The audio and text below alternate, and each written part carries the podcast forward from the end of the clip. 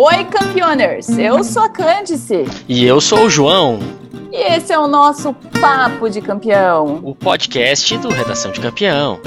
Toda semana um bate-papo com diversos alunos e profissionais que vão te ajudar nessa empreitada de buscar tão desejada vaga na universidade. Se você também acha que ano de vestibular é enlouquecedor, para você e também para toda a família, não perca o nosso Papo de Campeão.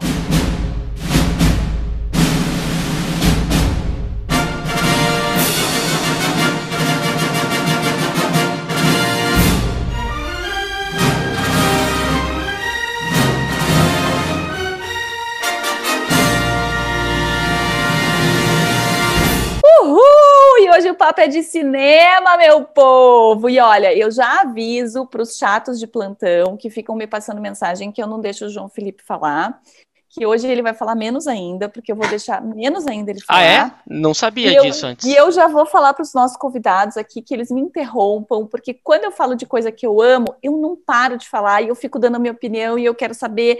Então, por favor, dá aí um corte, fala, deixa eu falar um pouco aí, porque senão a coisa aqui não vai. Mas o João Felipe realmente vai falar um pouquinho menos, né? Porque eu, eu preciso aqui falar bastante coisa, tem bastante coisa para a gente falar hoje. Quando eu convidei um dos nossos convidados, que é o Vicente Frari, que está aqui com a gente, já vou apresentar, ele falou uma coisa assim para mim, Cante, eu posso participar mas eu sou um generalista do cinema, não sou um especialista em cinema. E eu adorei esse termo, porque na verdade era disso que a gente precisava. Então, nós temos aqui hoje um especialista, que a gente já vai conhecer, um generalista e um entusiasta. Vamos começar pelo nosso especialista Tom Lisboa, que aliás eu já amei esse nome, né? Tom, gente, sensacional. Eu lembro quando Tom Jobim morreu, que tinha no jornal assim, o Brasil perdeu o tom, pois nós ganhamos o tom hoje. Tom Lisboa é natural de Goiânia, mora hoje em Curitiba. Ele é professor de cinema, fotografia, ele é curador, ele já fez diversas exposições no Brasil e no exterior e ganhou um prêmio, que eu achei o nome do prêmio maravilhoso, é o Prêmio Reconhecimento por Trajetória Aldir Blanc tem alguns mestrados e um deles é sobre a dissertação intitulada Entre a Estatueta do Oscar e o Oscar da Estatueta. Tom Lisboa, seja muito bem-vindo ao Redação de Campeão. Muito obrigado pela sua presença. Obrigado, Candice. Foi um prazer estar aqui com vocês hoje.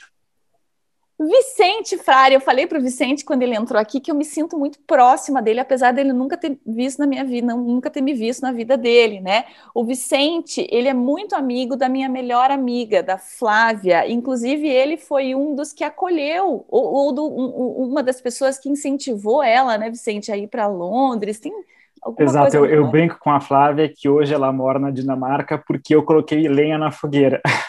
É isso aí, você foi um cara muito importante para a Flávia tomar o rumo da, que ela tomou, né? Ela falou com você aqui um pouco antes dela ir embora para a Europa, e você acolheu muito a Flávia naquela época, enfim, e ela fala muito, muito de você, ela se inspira muito em você, então eu me sinto tipo tua brother, sabe? E, então eu uhum. sou muito fã de você, de tudo, inclusive eu vi que você foi entrevistado pelo Jô Soares, né? Eu achei Sim, já faz um tempo, exato. Não, mas não, a gente nem precisa comentar isso. Mas eu acho, eu acho interessante que a coisa vai, a vida da gente sempre vai melhorando, né? Você foi entrevistado pelo Jô Soares e agora você está no Redação de Campeão. Você vê só como a, a coisa só vai para cima, né? É exatamente, exatamente. Eu estou mais tranquilo de estar aqui com vocês do que tá, quando estava com o Jô.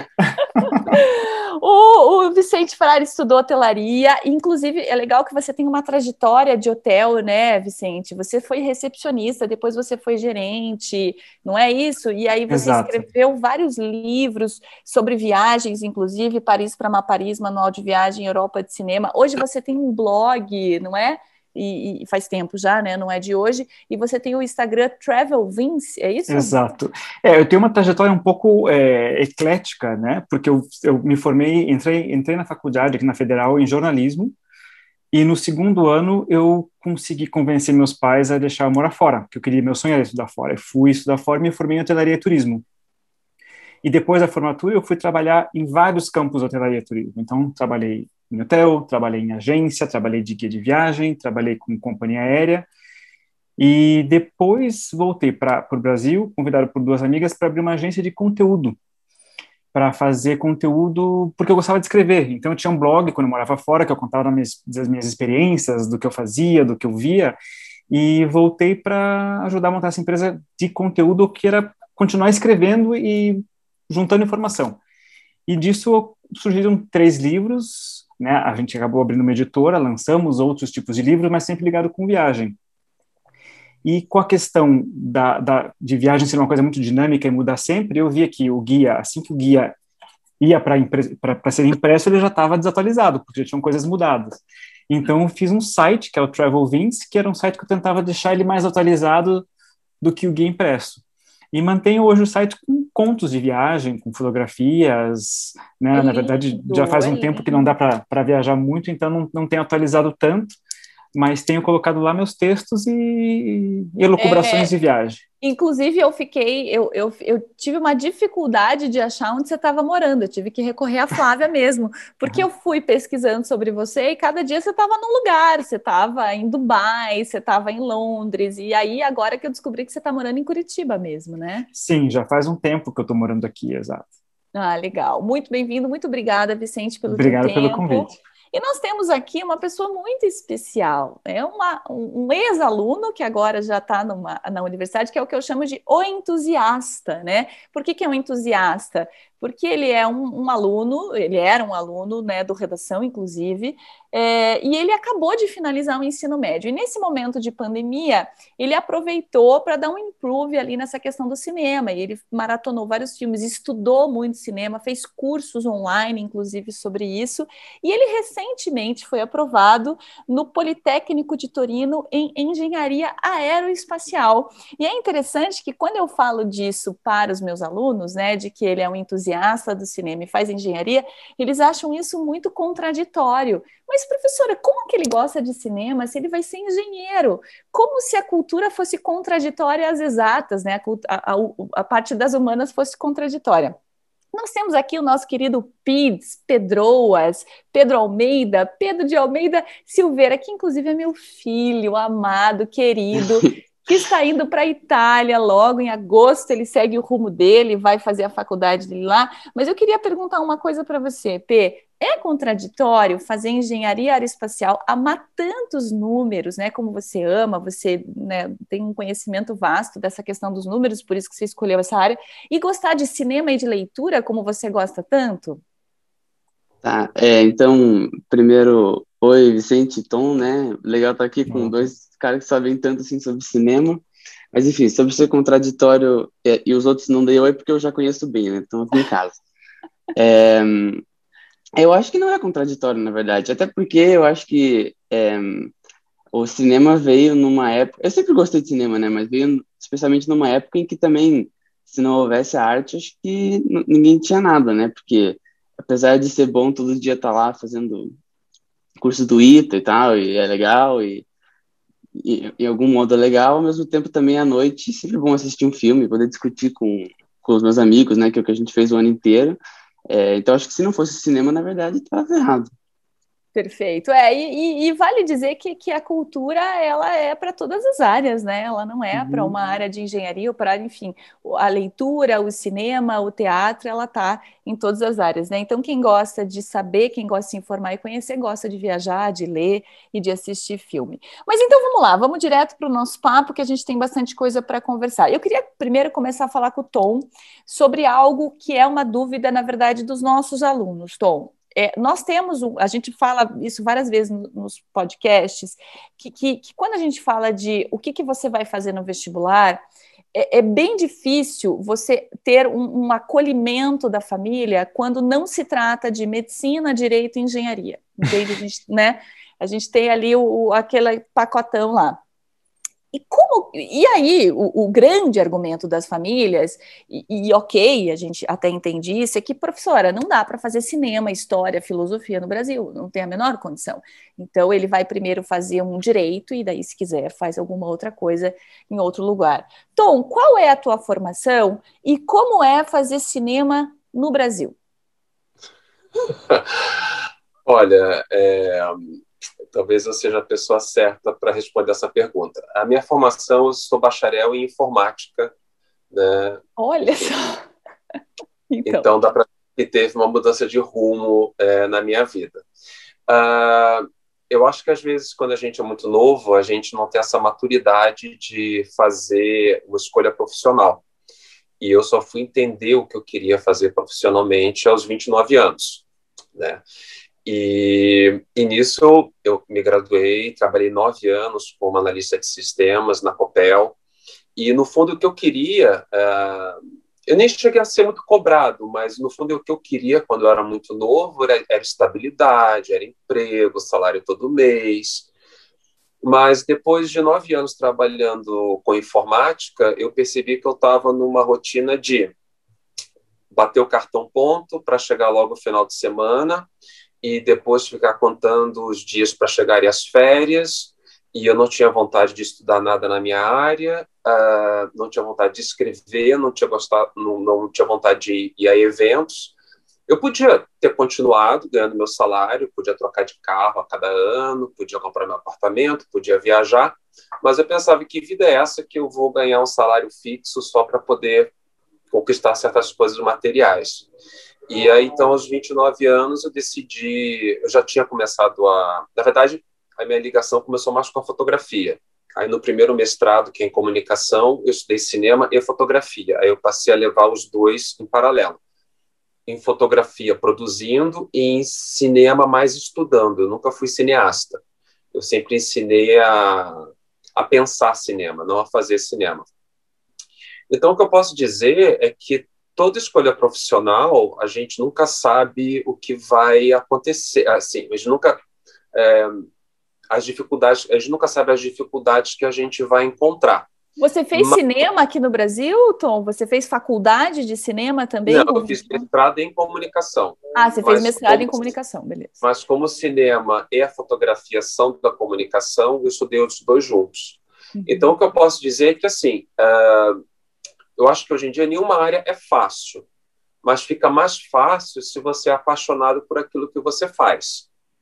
Né? E eu posso dizer, depois que eu mudei para essa área de cinema e fotografia, Hoje em dia eu tenho quatro livros publicados, tem gente que me convida para participar de eventos por causa daquilo que eu produzi, tem gente que quer conhecer as minhas ideias, tem trabalho meu de fotografia que já está, por exemplo, em livro de escola do, do Positivo, do, do Medianeiras, das escolas públicas. Uh, agora, em abril, vou dar um treinamento para professoras da rede municipal, falar Ai, sobre fotografia, sobre intervenção urbana.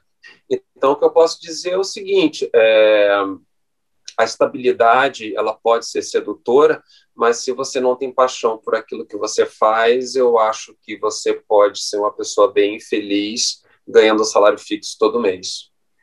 Legal, isso, isso é um ponto que eu quero até falar com o Vicente agora. O Vicente escreveu livros e eu acho que você vive disso hoje, né, Vicente, do teu, do teu site, da tua empresa, dos livros. Mas eu queria, eu queria que você falasse dos livros que são relacionados à, à Europa e a filmes. Eu quero que você explique isso, o que, que é para gente. Mas antes eu queria te fazer uma pergunta.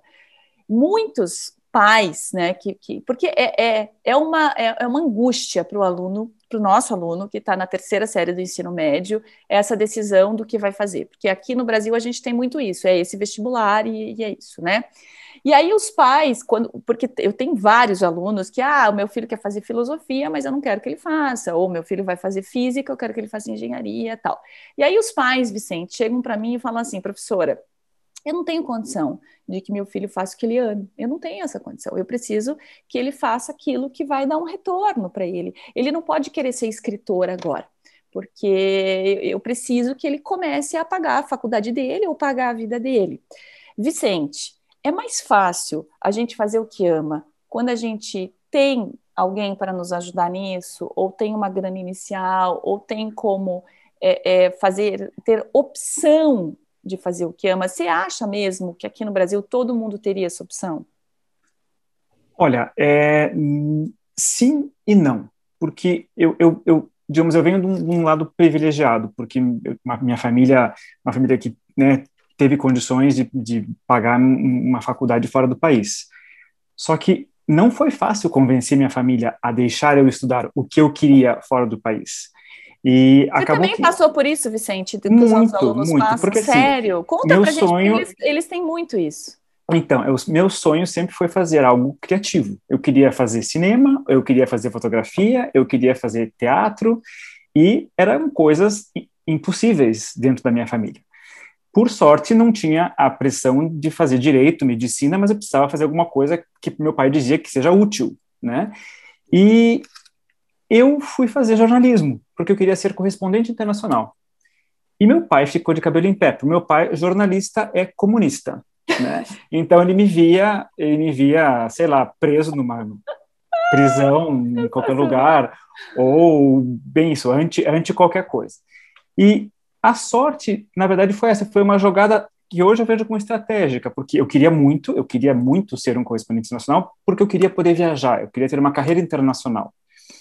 Meu pai ficou arrepiado com isso, e ao mesmo tempo vieram, eu, eu fui comecei a fazer federal, e foram dois anos de muitas greves na federal.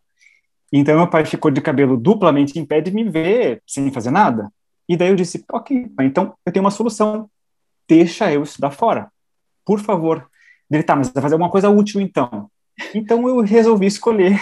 Pensei, tá, o que, que eu vou fazer? O que, que, me dá uma carreira que eu possa viajar? Pensei, ah, vou fazer turismo e hotelaria. Então, mascarei o curso de turismo e hotelaria como um curso de administração. Falei assim, olha, eu vou fazer um curso de administração de hotéis, que no final, quando me formar, pode me ajudar a voltar e administrar a empresa com você, né? Mas deixa eu ir agora.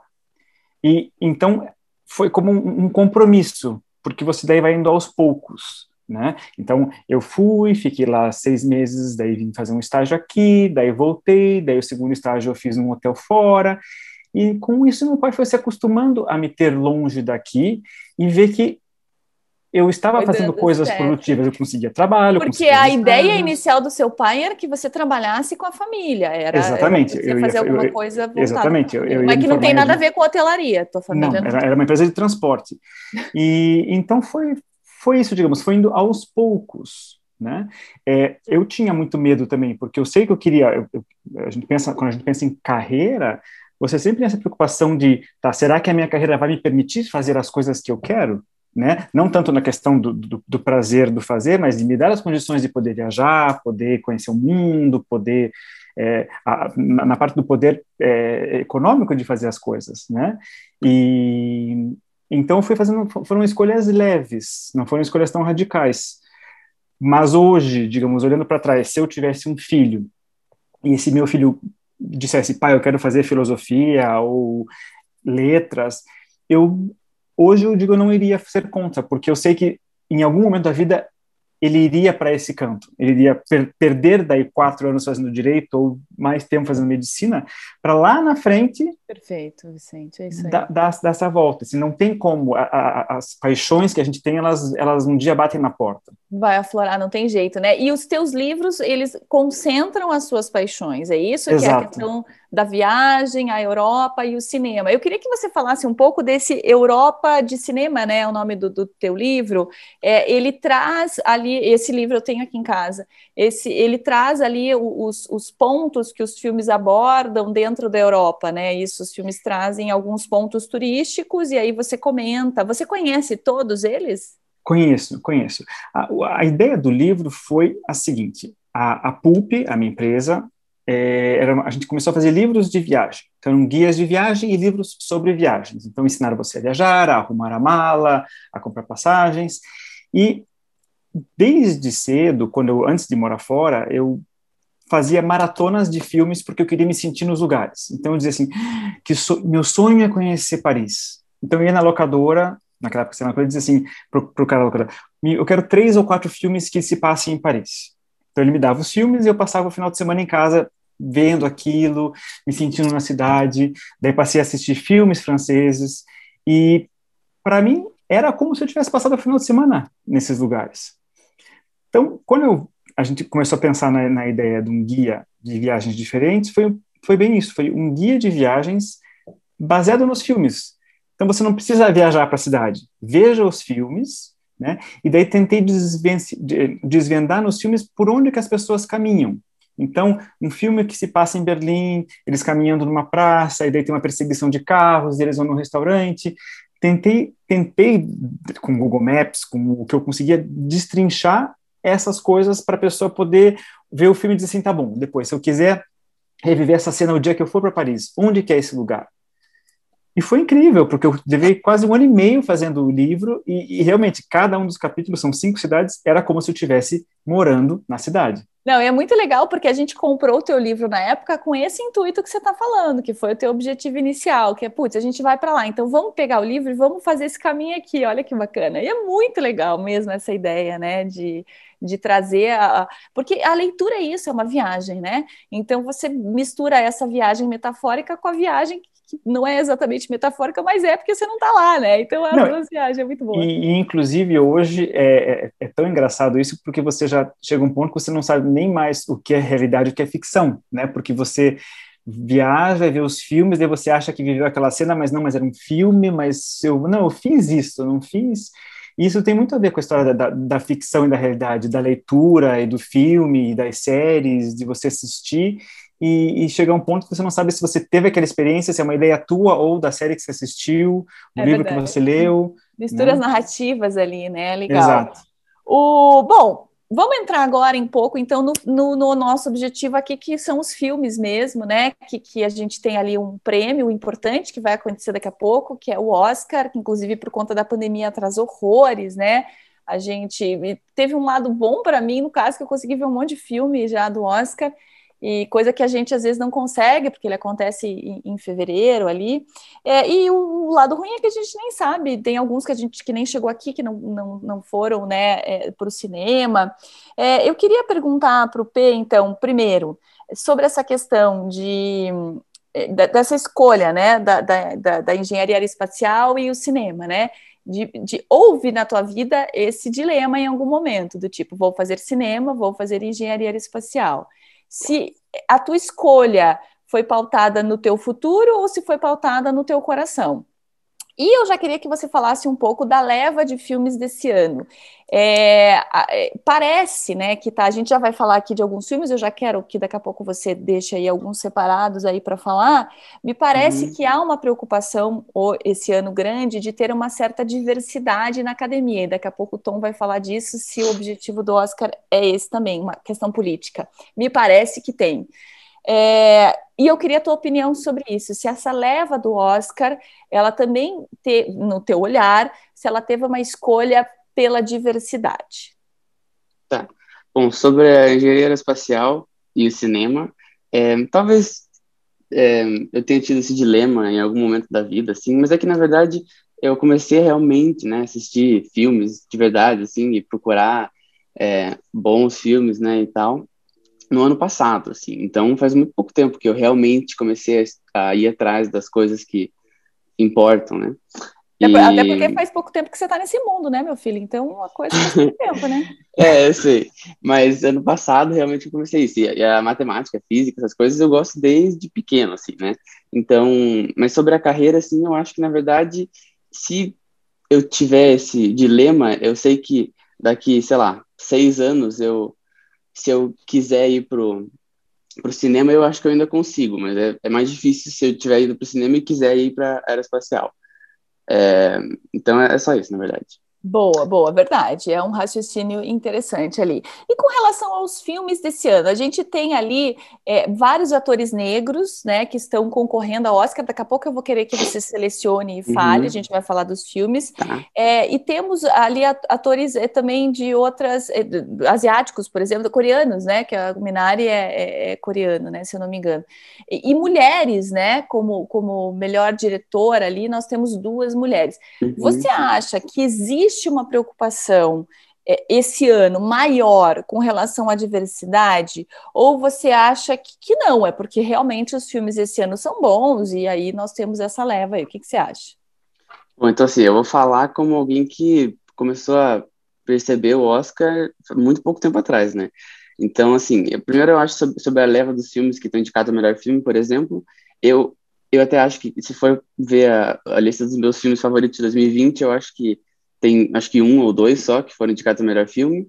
Só que eu, é, eu ainda acho que é uma boa leva, porque considerando os filmes que eu acharia que poderiam ser indicados, eu acho que for, foram bons é, indicados. É, sobre se eu acho que é uma jogada política, uma coisa assim, é, bom, também falando do que eu acho só, né? Eu acho que na verdade é, pouco isso, assim. Talvez seja, talvez tenha um pouco disso, mas sinceramente eu acho que a, a Emerald Fennell e a Chloe Zhao, que foram ambas indicadas a melhor diretor, fizeram um ótimo trabalho em ambos os filmes. É, a Viola Davis, que você falou que é uma atriz negra indicada a melhor atriz também, é, acho também que mandou muito bem. Então, é, o Steven Yeun de Minari, melhor ator, o próprio Lee Isaac Chung, diretor de Minari também, indicado a melhor diretor eu acho que todos eles é, fizeram ótimos filmes e fizeram bem o trabalho deles. Então, talvez seja um pouco política, assim, mas eu acho que é mais por causa da arte mesmo. Beleza. Eu queria que você falasse, não sei se você consegue falar quais são os indicados a melhor filme, por favor, só para nossa tá. audiência saber do que a gente está falando. É, então, tem Meu Pai, eu acho, né? É, Judas e o Messias Negro, é, Mank, Minari, Nomadland, Bela Vingança, que é Promising Woman, é, Som do Silêncio e o, o Chicago, é, o Sete de Chicago. Sete de Chicago. E agora eu queria perguntar para o Tom, é, a gente entrando mais nessa questão técnica agora, Tom, uma coisa que, que, que é, é, quando eu falo assim de que um filme que um filme é bom, né? Eu não consigo fazer igual o Pedro faz. Então ele fala assim da fotografia, ele fala da parte técnica. Eu, eu ou eu me envolvo com aquela história, ou aquilo para mim não é bom. Por exemplo, aquele esse filme Promise Young Woman é um filme que mexeu muito comigo, assim. Eu achei um filme sensacional, assim, aquela aquela atriz, que agora não, não vai me vir o nome na cabeça, logicamente, não, não me lembro, mas ela é, eu achei ela incrível, se alguém quiser me ajudar aí, o nome, nome da atriz, Carrie Mulligan, é isso, Carrie Mulligan? É, é sensacional a história, né, da questão dela que, que, que, eu vou contar, não vou dar spoiler, mas para quem nunca não viu esse filme, se chama Bela Vingança aqui no Brasil, ela, ela se faz de bêbada para atrair os homens que vão assediá-la, né? E aí ela, enfim, naquele momento do assédio, ela conta que, que ela não, não tá bêbada, enfim, a, a história se dá isso. Então isso mexeu muito comigo, eu achei o filme sensacional. Eu não consigo analisar o filme de outra forma, senão com o meu coração. Tom, a tua tese de mestrado, a tua dissertação de mestrado foi sobre é, o, o Oscar, né, a estatueta por trás do Oscar, o Oscar da estatueta lá o, como que é a escolha da academia? Existe uma questão política que eu falei, né, da questão da diversidade, dos negros, mulheres, ou, ou, é uma questão puramente técnica? Porque, assim, uma coisa que me revolta é Shakespeare apaixonado ter ganhado o Oscar, entendeu? Eu acho aquilo, assim, no fim do mundo. É, e a é, Gwyneth aquela... Paltrow, então? Meu Deus, Ganhada. da, ganhar da Fernanda Montenegro, a maior injustiça de todos os tempos. Tom, como, como funciona é, essa questão do Oscar? Você que estudou isso.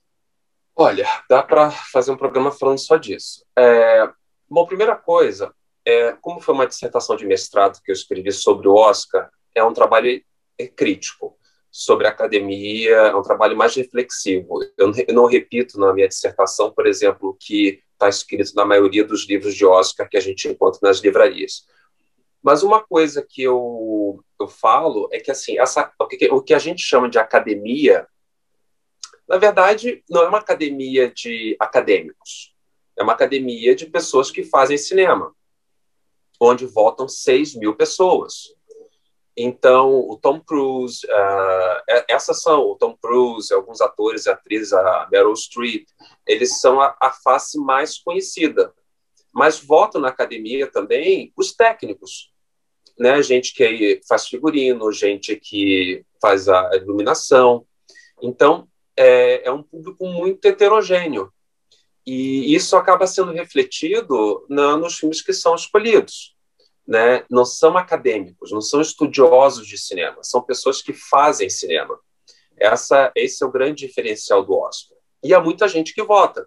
Então, por isso, às vezes, a gente fica pensando: nossa, mas esse filme não é muito artístico. E nem é para ser, porque o Oscar ele é um prêmio da indústria do cinema. Que, por exemplo, o Oscar precisa ter uma categoria de filme estrangeiro para trazer alguma diversidade para para a cerimônia. Se a gente for para o Festival de Cannes, Veneza, Festival de Berlim, não existe categoria de filme estrangeiro. Né? O cinema, como uma arte mundial, ela é entendida como igual em todos os países. Então, uh, o Oscar tem essa característica, né? Ele é um prêmio da indústria de cinema norte-americana, mas que tenta refletir um pouco do que é feito no mundo. Só que ele faz assim, ele põe uma categoria de filme estrangeiro, e às vezes quando o filme estrangeiro consegue migrar para categoria de melhor filme, o pessoal bate palma, nossa, que grande feito. Mas é porque realmente isso é uma coisa que não foi feita para acontecer. E uh, você comentou também essa questão da busca da diversidade. Por ser um prêmio da indústria, o que, que a indústria gosta? A indústria gosta de fórmula. E isso a gente vai ver nos roteiros que são premiados. Eles têm uma maneira de ser construídos, que é isso que o público gosta de ver. E também gosta de ver as mesmas caras, os mesmos tipos e os mesmos tipos físicos. Ou seja, é uma indústria que ela mostra muito, vamos dizer assim, a, aquele estereótipo dominante, tanto de narrativa quanto de personagens. E a grande o grande embate da indústria é justamente buscar diversidade para continuar é, recriando a fórmula de uma maneira diferente.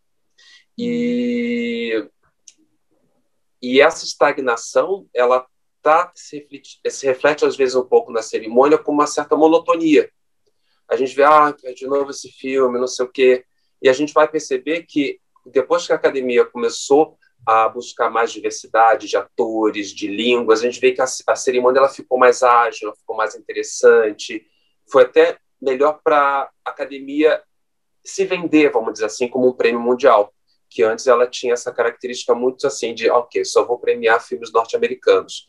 E quando a gente vê depois que o filme coreano conseguiu chegar lá, né, Melhor filme, okay. perdi meu bolão por causa disso, gente, fiquei revoltada. Tinha certeza é. que ia entrar no filme estrangeiro e entrou na categoria e ganhou o melhor filme. Agora, tem algumas manhas desse negócio, do, porque que, que eu, por isso que eu falo que às vezes tem uma, umas escolhas ali. Por exemplo, esse ano, nós temos como o, o ator coadjuvante que está concorrendo é o, o P vai me ajudar ali, que é do Judas e do... O Daniel Kaluuya. Daniel Kaluuya. Ele, ele é o título do filme e ele foi inscrito como ator coadjuvante, gente. Como assim? Cara é ator principal do filme e ele foi escrito. E daí eu imagino que seja para poder ganhar o prêmio, não é isso, Tom? Não tem isso também? Acontece isso. É, certos, às vezes a estratégia pra, é de novo a questão da indústria. É, às vezes, por questão de estratégia, eles colocam um, um ator que tem status de protagonista como coadjuvante, justamente para garantir a vitória dele. Isso aconteceu, isso não acontece, isso não é a primeira vez que acontece com uh, com um filme. Então, com certeza é uma. E você tem a resposta de como que a Gwyneth Paltrow ganha da Fernanda Montenegro ou não temos essa resposta? Isso São 6 mil pessoas que votam. A, a Gwyneth Paltrow já vinha de uma família de atores. Ela, as pessoas gostam dela. Namorou né? o Brad Pitt, que tem, tem também ali, né? Tem isso. Vicente, você, você tem uma resposta para isso? Não, eu, eu falo por essa questão que o Tom falou, dessas mil, essas 6 mil pessoas, a Gwyneth Paltrow é uma conhecida e a Fernanda Montenegro é uma ilustre desconhecida. É, então, sim. quem é essa E tem pessoa? o Harvey Weinstein também, né? Exato. Que foi... Que ah. fez jantar pra galera lá e tudo mais. Então, é feito ah. Harvey Weinstein por trás também. O Harvey Weinstein não é aquele cara que, que, que sofreu, que, que foi processado lá, do, né? Várias mulheres... Sofreu não, fez sofrer, né? É, é, o, bom, é o Bombshell, não é o Bombshell, é o do Harvey Weinstein ou não? Não, Bombshell é de uma, de uma rede de televisão, acho, da Fox. Ah. O Einstein, ele era, acho que, um grande, não sei se ele era produtor ou financiador de cinemas, ele, ele molestava, molestava, quase todas as atrizes, então... Perfeito, tem esse efeito. É, Pode falar. E, e, essa coisa da indústria também, é, o único prêmio na face da Terra que, por exemplo, premia uma me ou, ou indica uma mesma atriz 13, 14 vezes é o Oscar. Esse fenômeno Meryl Streep, que ganhou quatro vezes, foi indicada 90 vezes, esse fenômeno, esse fenômeno é uma coisa do Oscar. A Meryl, é uma coisa que não acontece com a Meryl Streep em nenhum outro festival do mundo. Ela ganhou em Cannes uma vez e tipo assim, e nem ficou mencionada em, em nenhuma nem foi mencionado em outros anos. Então, a gente tem que lembrar que, de novo, essa coisa da indústria, né? a efetividade, a, a, a o, sucesso, isso é uma coisa muito é, de indústria, né? Você vai, vai construindo também, existe uma construção, uma escolha. É uma construção, a gente tem que ficar muito alerta para esse para essas construções que a indústria ela impõe para a gente, e que, na verdade, só fazem sentido porque a gente escuta isso todo ano. Nossa, como ela é incrível. Tudo bem, ela é boa, mas, por exemplo, é uma atriz que não me interessa. Eu não acho que ela faça boas escolhas de filmes que é aquele cigano que foi, né, enfiaram pra gente como ator lá, que lembra, do, vocês são da época do cigano Igor, lá, do, aqui, do, do, do Brasil? Ah, tá, tá, não, mas, não, mas veja, veja, bem, ele nem ator é, né? Sim, eu, não, de Deus. Ela, ela, pelo menos é atriz, ela tem o mérito dela, né? Mas, e ela nem tem culpa também de ter virado o que ela virou. A indústria, assim, ela tem um ótimo agente. Mas, mas, mas ela é incrível, não é? Ela é incrível, Tom? Ela é incrível. Olha, se eu vejo um filme, por exemplo, Isabelle Huppert e Meryl Streep, Isabelle Huppert ganha. Se eu ver, é para mim, falar a verdade, se eu vejo assim, Meryl Streep e, e Tom Hanks são são atores que não me guiam, porque eu sei que eles são a face dessa homogeneização narrativa que Hollywood impõe para gente todo ano. Então, geralmente, os filmes que eles fazem são filmes que não me interessam. Hum, entendi. Vicente, você ia falar alguma coisa disso? Eu ia falar que uma das questões, eu acho, dessas escolhas é, do Oscar, já começou do ano passado, desse, é, é pela academia manter, para o Oscar se manter como algo relevante hoje em dia.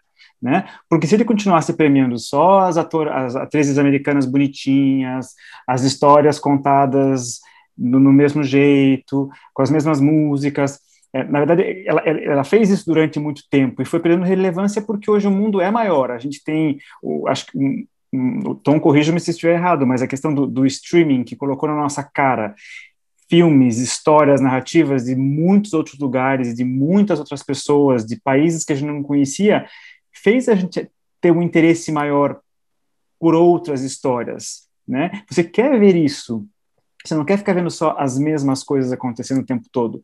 Porque eu chegava, às vezes, de não querer nem ver a Semana do Oscar, que eu dizia assim, viu, é, é, igual todos os anos. Né?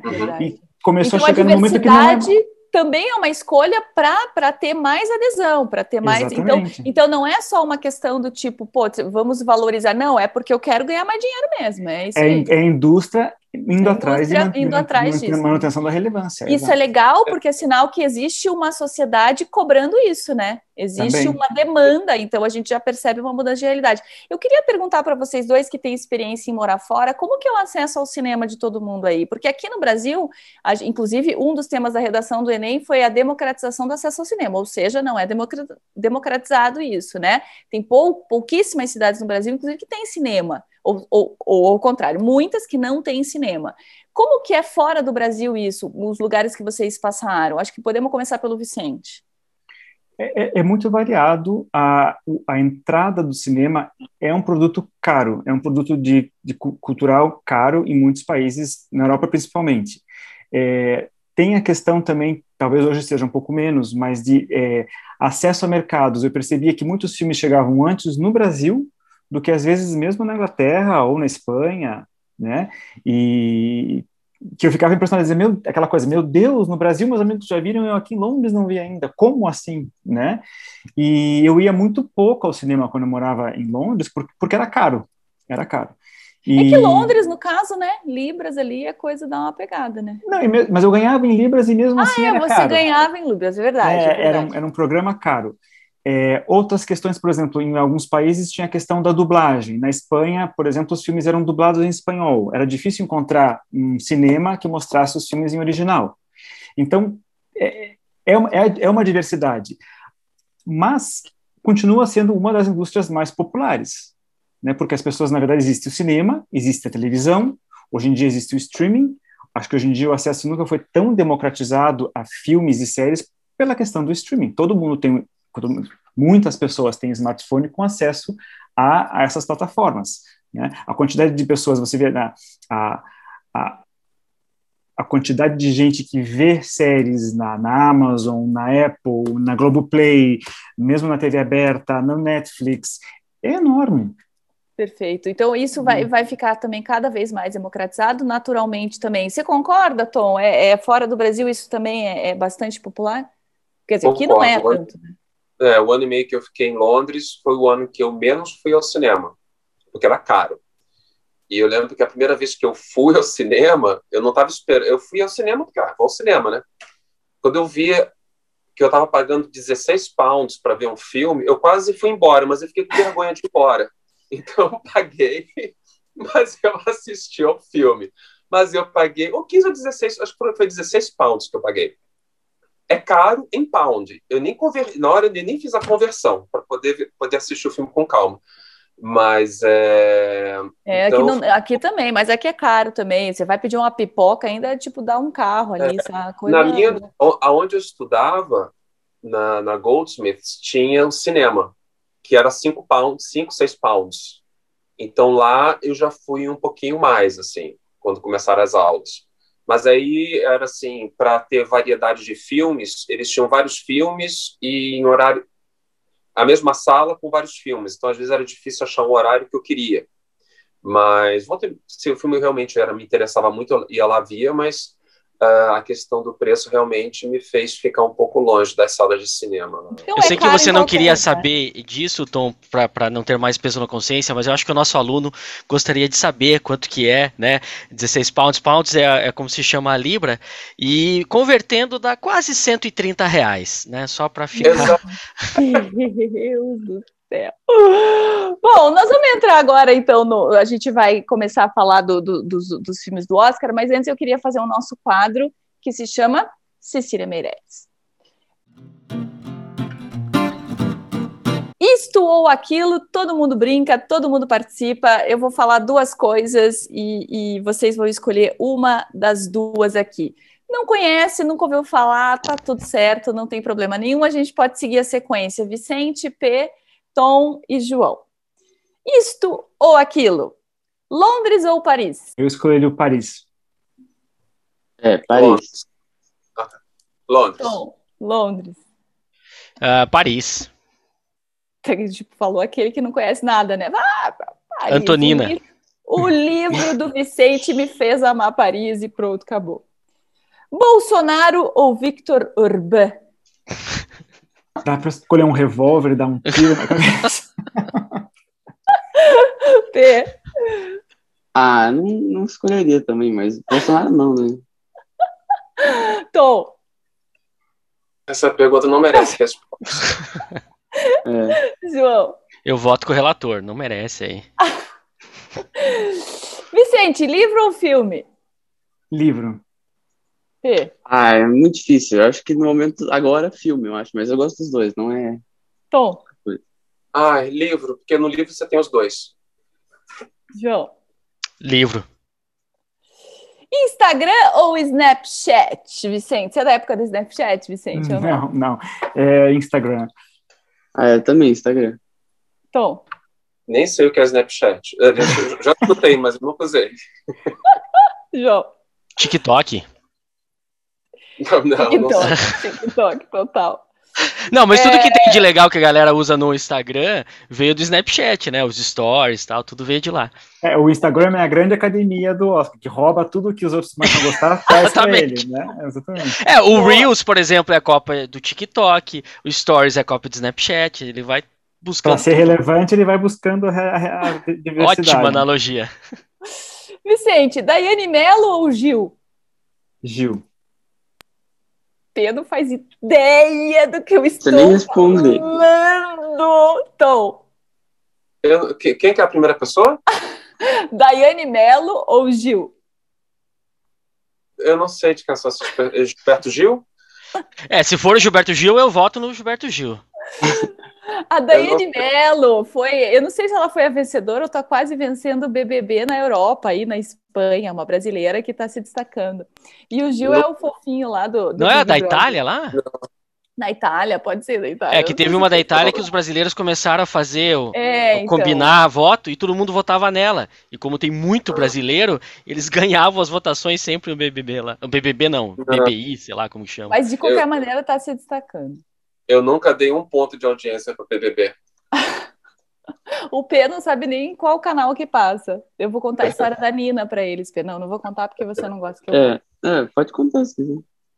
É, não, é que, que o, o, enfim, né? Eles não têm o hábito de, de TV aberta, até porque a gente não tem aqui em casa mesmo, né? A TV aberta, mas teve uma novela muito famosa e muito boa, inclusive, chamada Avenida Brasil, e tinha duas personagens que era a Carminha e a Nina. E eram, e, inclusive, é uma história inspirada no, no Primo Basílio lá, né? Enfim, era uma história bacana. E a, e, a, e a Nina era culpada de tudo, né? Na novela, tudo era culpa da Nina tal. E, o, e nós temos uma pessoa da família que se chama Nina também, né? Uma pessoa que faz parte da família que se chama Nina. E aí um amigo do P, ele era pequenininho na época, né? Chegou no colégio para ele e, e, eles fizeram uma besteira ali na, na, em, alguma, em alguma atividade. E o amigo dele virou para ele e falou assim: "Ê, Pedro, tudo culpa da Nina". E aí ele voltou para casa indignado. Ele falou: "Mãe, como assim é culpa da Nina? A Nina coitada, não tem nada a ver com a história, ela nem estava ali". Quer dizer, ele não entendeu a referência popular da novela ali, né? Bom, vamos continuar, Vicente. Minari ou Another Round? Minari. P. Eu não vi Another Round ainda, mas. Tá, é, então vou Minari por enquanto. Tom. Também não vi Another Round, mas Minari. Enfim, Minari. Sensacional. Eu então, não vi nenhum dos dois, então Minari. Vicente, o set de Chicago ou Nomadland? Nomadland. É, eu também, sem dúvida. Tom. No, Nomadland. Eu não gostei do set de Chicago. Você não vai responder que você não viu nenhum dos dois. Eu, eu vi o set de Chicago e gostei bastante. É, Vicente, Beyoncé ou Rihanna? Beyoncé. É, eu também, eu acho. Tom. Você viu uma story, não? Eu vi. Ah. Já sei até quem ganhou, vamos ver se você acerta. Sabe você. Ah, João Felipe. Não sei quem são as duas, né? É, Gal Costa. Alguém que encontrou a, a Reese Witherspoon na livraria e não sabia quem era, uma pessoa Essa que história é boa também, tem tudo a ver com o cinema, né? É. Eu não gostava da Reese Witherspoon até assistir a série da Amazon da, dos pequenos, Ai, pequenos fogos. Nossa, é Little Fires Everywhere, muito é. bom. Muito bom, muito bom. Mas a gente estava numa, numa livraria uma vez em Nova York e eu estava com o meu pequenininho, que era bem pequenininho na época, e apareceu a Reese Witherspoon e começou a mexer com ele. Eu não sabia, não vi, né? Eu só, só olhei alguém mexendo com ele. E aí eu vi que era a Reese Witherspoon. Eu, ah! E ela foi para o caixa, e quem estava no caixa era o João, e ela estava atrás do João, né? E eu comecei a... Dele olhava para ela, ele Tipo, eu não fazia ideia de quem que era o Zeus. Não, não merece responder se é Beyoncé ou Rihanna aqui.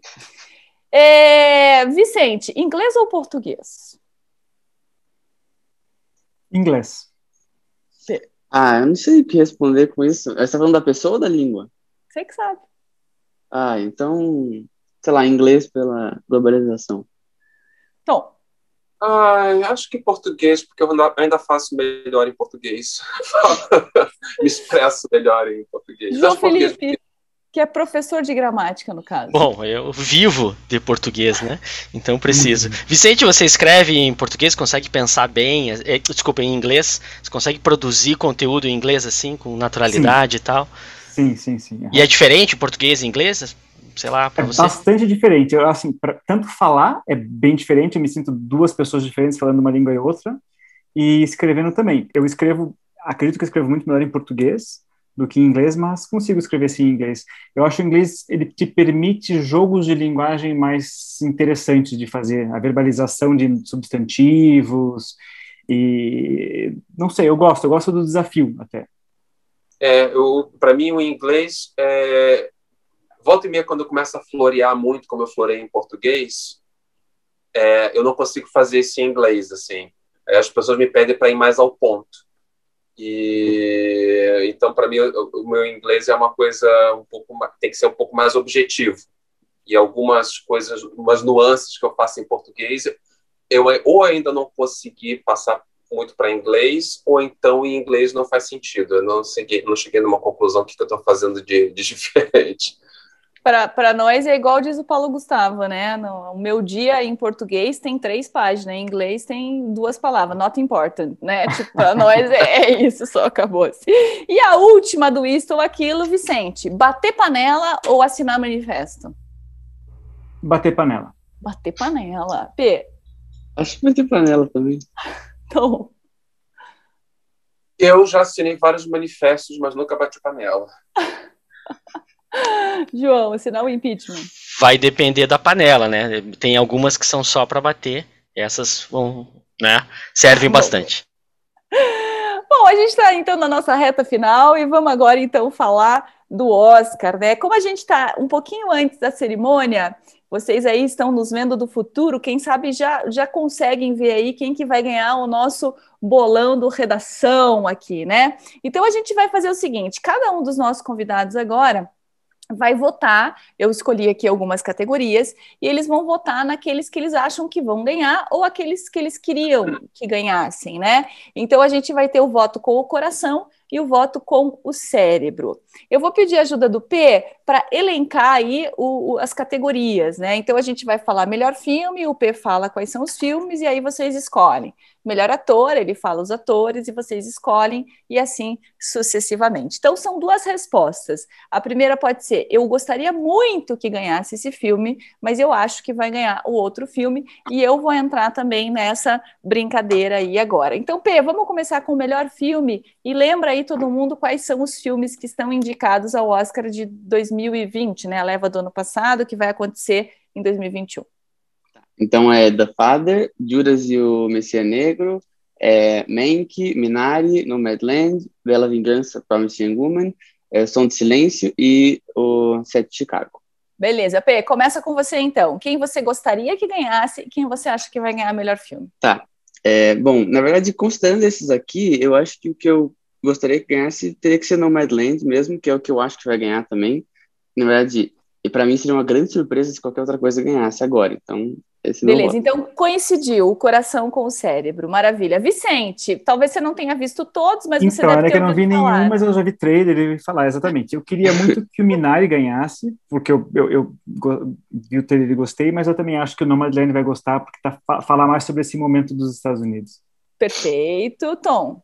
Eu queria começar falando só rapidinho sobre o filme que realmente eu não queria que ganhasse nada. Eu acho que é um filme que é um, um desrespeito com o Cidadão Kane, que é o Monk. Eu achei Monk raso, um, não gostei de nada nesse filme, das, não gostei das atuações, achei caricato, mas é um filme que está é o filme que está mais indicado, ele foi mais indicado no Globo de Ouro, é o filme que mais foi indicado no Oscar. Acho que ele não ganhou nada no Globo de Ouro, achei super merecido. E então assim, eu eu torço assim para o Monk repetir a performance dele do Globo de Ouro e sair sem nada, assim, que não merece. E, mas veja o Cidadão Kane, que é um filme maravilhoso. Mas o meu, meu coração e meu cérebro estão com Nomadland. Nomadland também. João, Nomadland. quer votar? É, eu vou fazer o meu o voto Glória Pires. Não sou capaz de opinar. Ó, eu queria muito que ganhasse, não, não me xinguem, tá? Porque eu, eu, eu voto com o coração. Eu queria, eu queria, eu amei o set de Chicago. Eu amei esse filme. Isso me O Bela Vingança também eu amei, mas o set de Chicago eu gostaria muito que fosse o vencedor. E, mas eu acho que vai ganhar o Nomadland, então eu acho que eu fico com vocês também. Nomadland, acho que vai ser o grande vencedor. É, vamos agora, P, para o melhor ator, filho. Quem são os, os que estão concorrendo? Então tem o Riz Ahmed do Som do Silêncio, o Chadwick Boseman do Marines Black Bottom, o Anthony Hopkins do The Father, o Gary Oldman do Mank e o Steven Yeun de Minari. Ah, eu, é... eu, só queria concordar com o Tom ali também, do, do eu achei o Mank mais ou menos. Eu não entendo nada, gente, nada, mas eu achei chato também o Mank. Pode falar, Felipe. É, bom, tá, então o que eu gostaria que. Eu gostei muito do, do Riz Ahmed. Dizem que o Anthony Hopkins está ótimo, eu não vi The Father ainda. Eu gostei muito do Riz Ahmed, mas eu acho que o Coração e Cérebro estão com o Chadwick Boseman mesmo. Que é o Pantera Negra, né? Para quem aí não conhece aí, o Pantera Negra. Maravilha. É. Vicente. Eu, eu, gosto muito, muito do Anthony Hopkins. Escutei uma entrevista dele contando sobre o processo do filme, desse filme, mas eu queria que o Riz Ahmed ganhasse, pela diversidade. Ah, ótimo, legal, som do silêncio, né? Tom, é, eu não vi o Som do Silêncio ainda, é, mas eu fiquei muito impressionado com o Chadwick Boseman. É, enfim, e eu acho que por questões narrativas da, da cerimônia vai ser aquele momento que todo mundo vai chorar e vai se emocionar e até pelo discurso que a esposa dele já deu no Globo de Ouro, todo mundo se emocionou, papapá. Então acho que prestar uma homenagem póstuma a um ator é, que morreu tão jovem, tão tragicamente, eu acho que pode ser um dos momentos altos assim da, da cerimônia. Então acho que toda a academia deve votar com o coração, assim. Perfeito, então, João concorda? Merecido, merecido, eu acho, merecido. Eu acho merecido. Ele, ele o filme é dele, né? Você, João, também concorda? Vou junto. É, eu, eu acho também que, que, que, que vai ser legal, vai ser bacana. Isso que o Tom falou agora me fez querer mais ainda que ele ganhe, que eu acho que vai ser um momento sensacional mesmo na cerimônia. Eu acho que, que é merecido e que vai ser bacana ele ganhar também, concordo. Vamos de coadjuvante, P, que eu tô revoltada com um dos coadjuvantes que eu acho, inclusive, que vai ganhar, mas que para mim não é nada coadjuvante. Pode falar.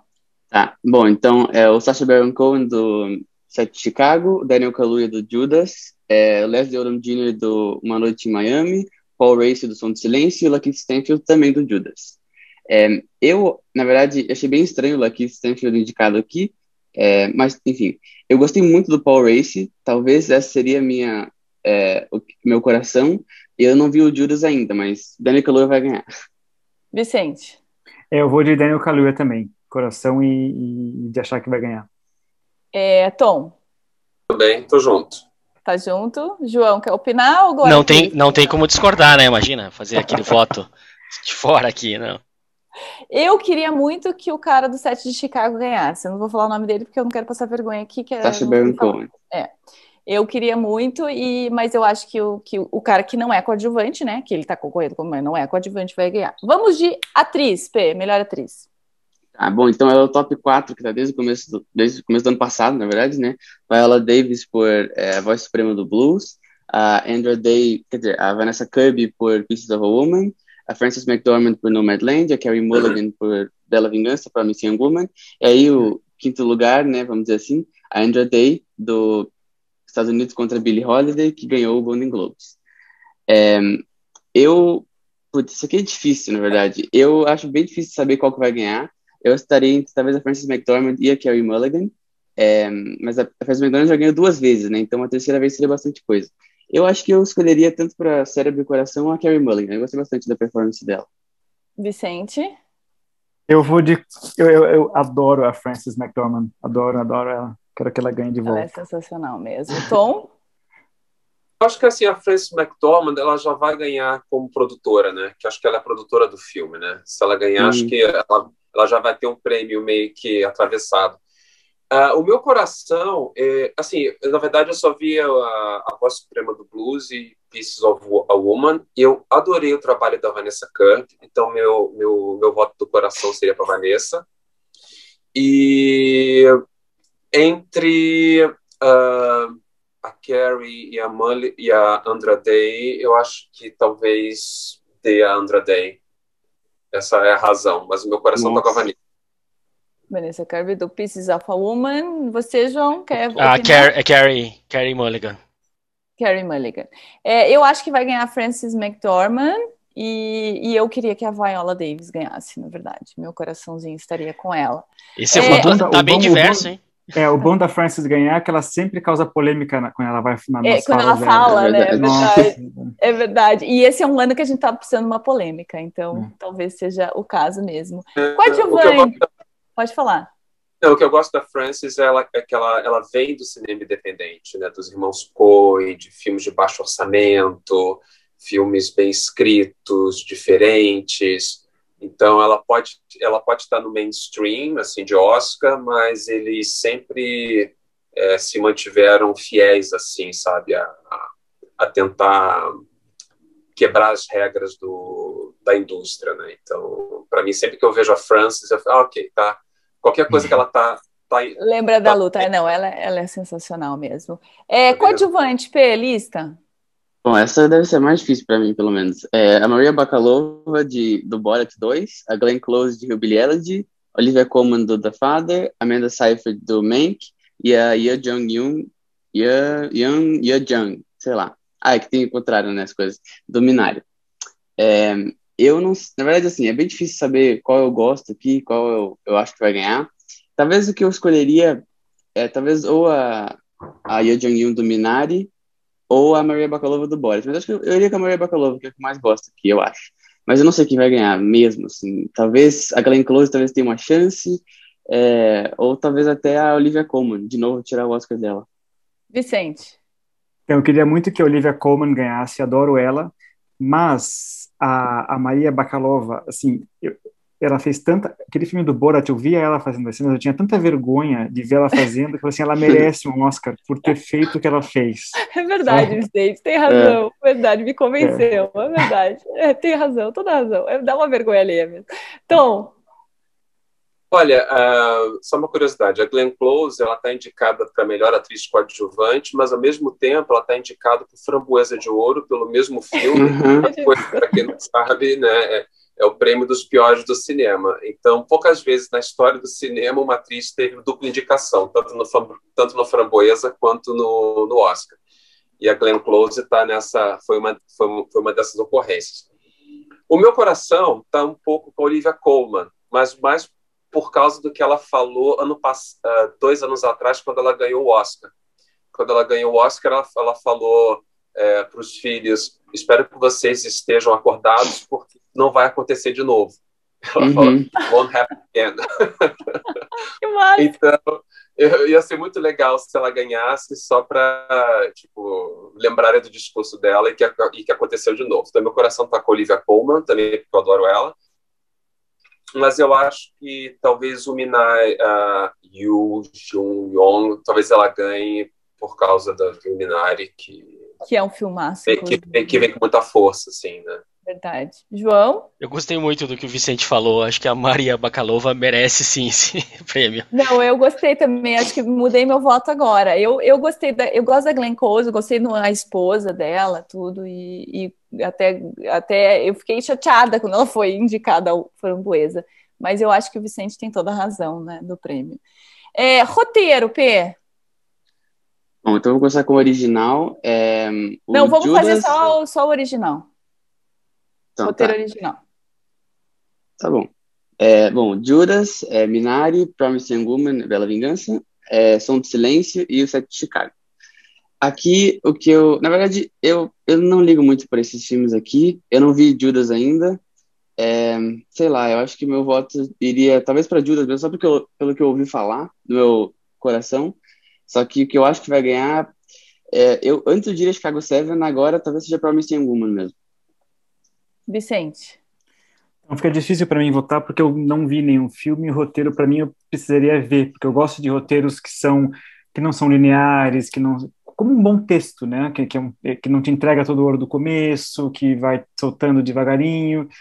Então não saberia qual deles votar. Beleza, opinar. Tom? Uh, eu, eu, vou. Uh, acho que esse é, um, esse é um voto bem de, da razão. É, o roteiro do set de Chicago, quem escreveu é um cara super bambambam e lá lá lá. Uhum. Esqueci o nome dele agora. Aaron Sorkin. Oi? O Aaron Sorkin. É, então, assim, é tipo. É ele. Eu, então, eu acho que eu, eu vou até abrir mão do voto do coração, assim, porque eu acho que não vai ter mais para ninguém. Assim, para eu não sofrer. João? É o único que eu vi, então vai no set de Chicago mesmo. Já votei melhor filme aqui no roteiro. É, ele, ele para mim, é coração e razão, acho que é o set de Chicago. E para a gente finalizar, a animação, né? Que é uma categoria que eu acho que já está ganha, na verdade. Mas quais são os indicados, P? É, calma aí, deixa eu só achar a animação aqui. Bom, enfim, eu sei. São é, Soul, é, Wolfwalkers, é o, aquele da Shaun the Sheep, lá, da ovelha, que nem se quer, é Over the Moon, que é A Caminho da Lua, e os do, dois irmãos lá da, da Pixar. É, bom, eu, eu, eu, na verdade, sinceramente, eu gosto mais de Wolfwalkers, desse meu voto do coração, mas Soul vai ganhar, certeza. Vicente? Então, essa é outra categoria que eu não consigo votar porque eu não vi nada de nenhum deles. Nem o Soul, você viu? Nada, nada, nada. Tão bonitinho. Tom. Vai, vai ser o meu programa de hoje assistir as animações. É, também não vi nenhuma animação, mas acho que o Soul vai ganhar. É, eu vi o Soul e voto nele.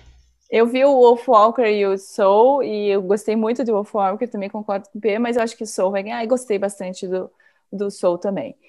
Mas, Bom, gente, meus tá queridos, não, mas calma, tá faltando roteiro adaptado. É, não, mas a gente não vai fazer por causa do, ah, do tempo. É, é, porque senão e, já está ficando muito longo, já não, não vai e, dar. E documentário, vejam Professor Polvo, que eu acho que é um dos melhores documentários que eu vi no Eu gostei bastante também. Muito é bom. muito legal. E tem, é, no Net... saber, não vi. tem no Netflix, Professor Polvo? Tem. É lindo, é incrível. Também. É bem legal mesmo, é verdade. Ô, Tom, mas se você quiser falar algo sobre o é. roteiro adaptado, pode falar também. Às vezes pode tem. Pode falar, exatamente, claro. Não, roteiro adaptado, não, não, acho que provavelmente Nomadland não vai ter. Não, é, vai ser. Também acho. E, e o diretor, o que, que vocês acham que vai ganhar? Vocês acham que vai ah, ganhar uma das O diretor, né? Ah, vai ser a, a Chloe, né? Vai ser a Chloe Zhao. Vai ser a Chloe Zhao, é. Também é. acho. É. é. é mas agora. A, a gente está chegando no, no, final do nosso podcast, né? Já estamos aí ocupando o tempo de vocês há bastante tempo, no caso, mas eu queria que a gente eh, falasse aqui para o nosso aluno campeão uma dica, né? O Tom acabou de falar uma né, do, do documentário, mas ele pode dar outra, inclusive, e, e, falar dos livros de vocês, se a gente, onde que a gente encontra, e uma dica para o nosso aluno campeão, né? Uma coisa que é muito importante para o texto é o repertório.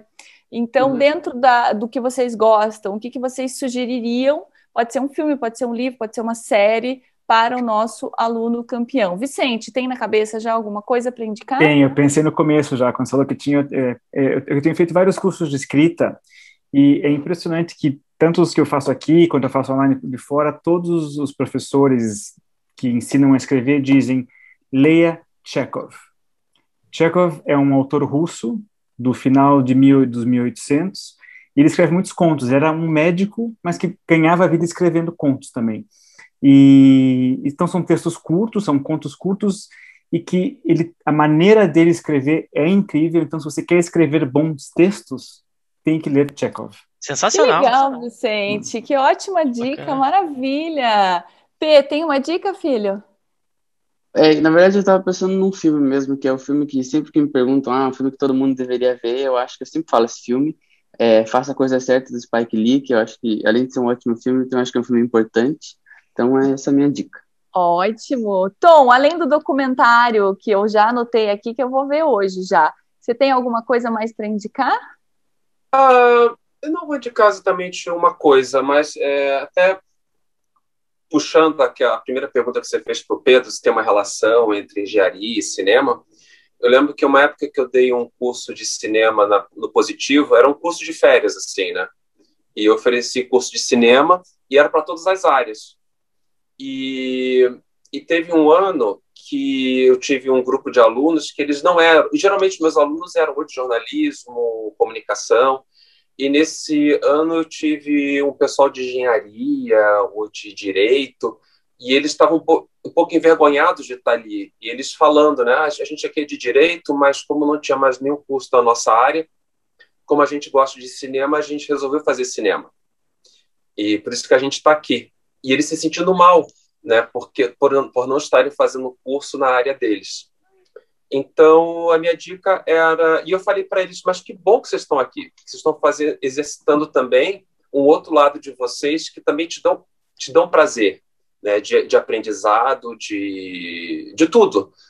Então, acho que a minha dica seria um pouco essa, assim, de vocês que vão começar uma nova profissão, não se esqueçam que a vida não é só profissão, a vida ela também é tudo que está ao redor, né? Então, se permitam experimentar é, livros e filmes e gastronomia e viagem, idiomas e pessoas diferentes, interessantes, é, que a vida não é só profissão. Esse seria que meu. Legal, Tom, que lindo isso. Fala, Vicente. É, então, falou isso, eu tinha, eu tinha notado aqui para falar, quando vocês estavam perguntando para o Pedro sobre a engenharia, ou, que os grandes momentos eureka que os cientistas têm, que os laboratórios, é, os profissionais têm, nunca é concentrado unicamente no que eles estão fazendo. O momento eureka vem quando eles saem fazer um passeio, quando eles vão jantar, quando eles vão ver um filme, quando eles desligam a cabeça daquilo que eles precisam pensar o tempo todo, daí que a solução do problema vem. Que legal, Vicente, massa, ótimo. Vicente, aonde que a gente acha o teu livro e aonde que a gente encontra os teus textos e você, Vicente? Então, no, o livro em si já não tem mais para vender, ele esgotou, mas eu, eu disponibilizei um PDF dele para quem quiser no site, é travelvince, travelvince.com. O livro está nas cool stuff, coisas legais. Se for lá, tem, pode ter um PDF dele para as pessoas. O livro está em português. Maravilha. Tom, aonde que a gente acha os teus livros? Olha, eu vou estar faz, fazendo uma coisa aqui agora, ver se dá para achar pelo Google. Uh, bom, sim. É, eu acabei de lançar um livro agora, que se chama Novas Maurílias. Eu viajei pelos dez menores municípios do Paraná para produzir os primeiros cartões postais dessas cidades. Que massa. o livro fala um Legal. pouco dessa, desses lugares que eu conheci, das histórias, tem imagens, tem também os cartões postais que eu criei. E então, quem quiser conhecer um pouco sobre, sobre esse projeto, Aí no site desse projeto também tem link para tudo que eu faço em fotografia, em cinema. É, é só botar ali no Google Novas Maurílias, Maurílias e Tom Lisboa, que já cai. Eu fiz o teste aqui agora, a primeira coisa que aparece ali já é o link para o meu site. Maravilha. Pessoal, eu não preciso nem dizer, né, o quanto vocês acrescentaram aqui para gente, né, todos vocês. Muito obrigada pela generosidade em dividir esse conhecimento. Eu sei o quanto vocês têm de trabalho para fazer e guardar esse tempo no sábado para a gente, eu sei que é muito precioso. Então, muito obrigada em nome do nosso aluno campeão. Tenho certeza que vai ajudar muita gente, de repente, a se descobrir em áreas que eles nunca imaginavam que podiam se descobrir. É isso, aluno campeão, muito obrigada. Finalizamos aqui a nossa primeira temporada do, do nosso podcast do Redação de Campeão. Vocês nos encontram nas redes sociais, arroba Rede Campeão. Nós temos o nosso site, redaçãodecampeão.com.br e, claro, né, a nossa plataforma com as nossas aulas maravilhosas. João, Isso. quer dar um tchau aí pra galera? É, tchau, obrigado. Foi incrível essa primeira temporada, muito legal. Não podia ser melhor o papo para finalizar essa temporada. Em breve a gente vem com mais novidade aí. Valeu, pessoal.